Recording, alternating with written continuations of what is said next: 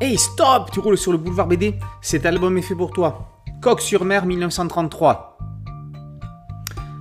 Berlin, 30 janvier 1933. Le maréchal Paul von Hindenburg, président du Reich, à 86 ans, demande à Hitler, 43 ans, de former le nouveau gouvernement allemand. C'est le début du cauchemar pour de nombreuses personnes hostiles à la politique du nouveau chancelier allemand. Parmi eux, un juif s'étant particulièrement investi dans la lutte contre les nazis, Albert Einstein.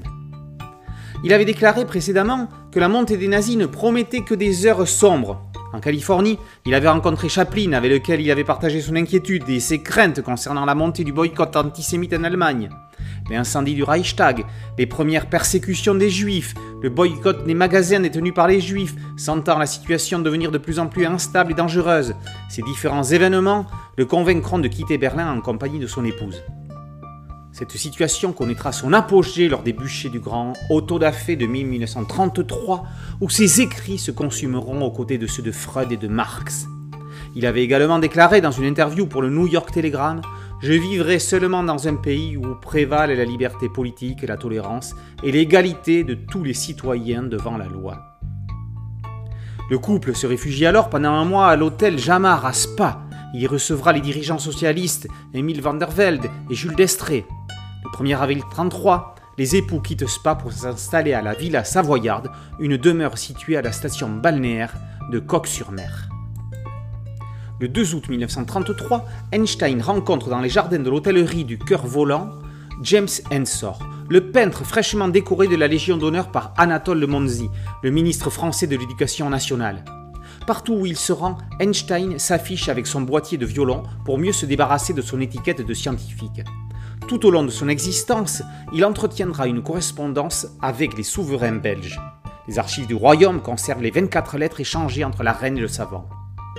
Profitant de son exil belge, il donnera également un concert de violon au Kursaal d'Ostende en la présence de la reine Elisabeth de Belgique, allemande comme lui.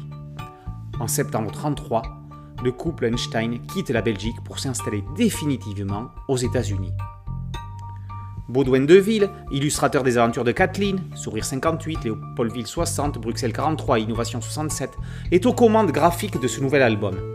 Ses traits particulièrement appréciés dans les albums précités se retrouvent également présents dans ce nouvel opus. Le scénario est assuré par Rudy Miel et la mise en couleur par Bérangère Marquebruck. On retrouve euh, dans cet album les éléments qui ont fait le succès des albums précédents, scénarisés par Patrick Weber, Basé sur un véritable contexte historique, Rudy Miel nous livre un scénario plus que plausible.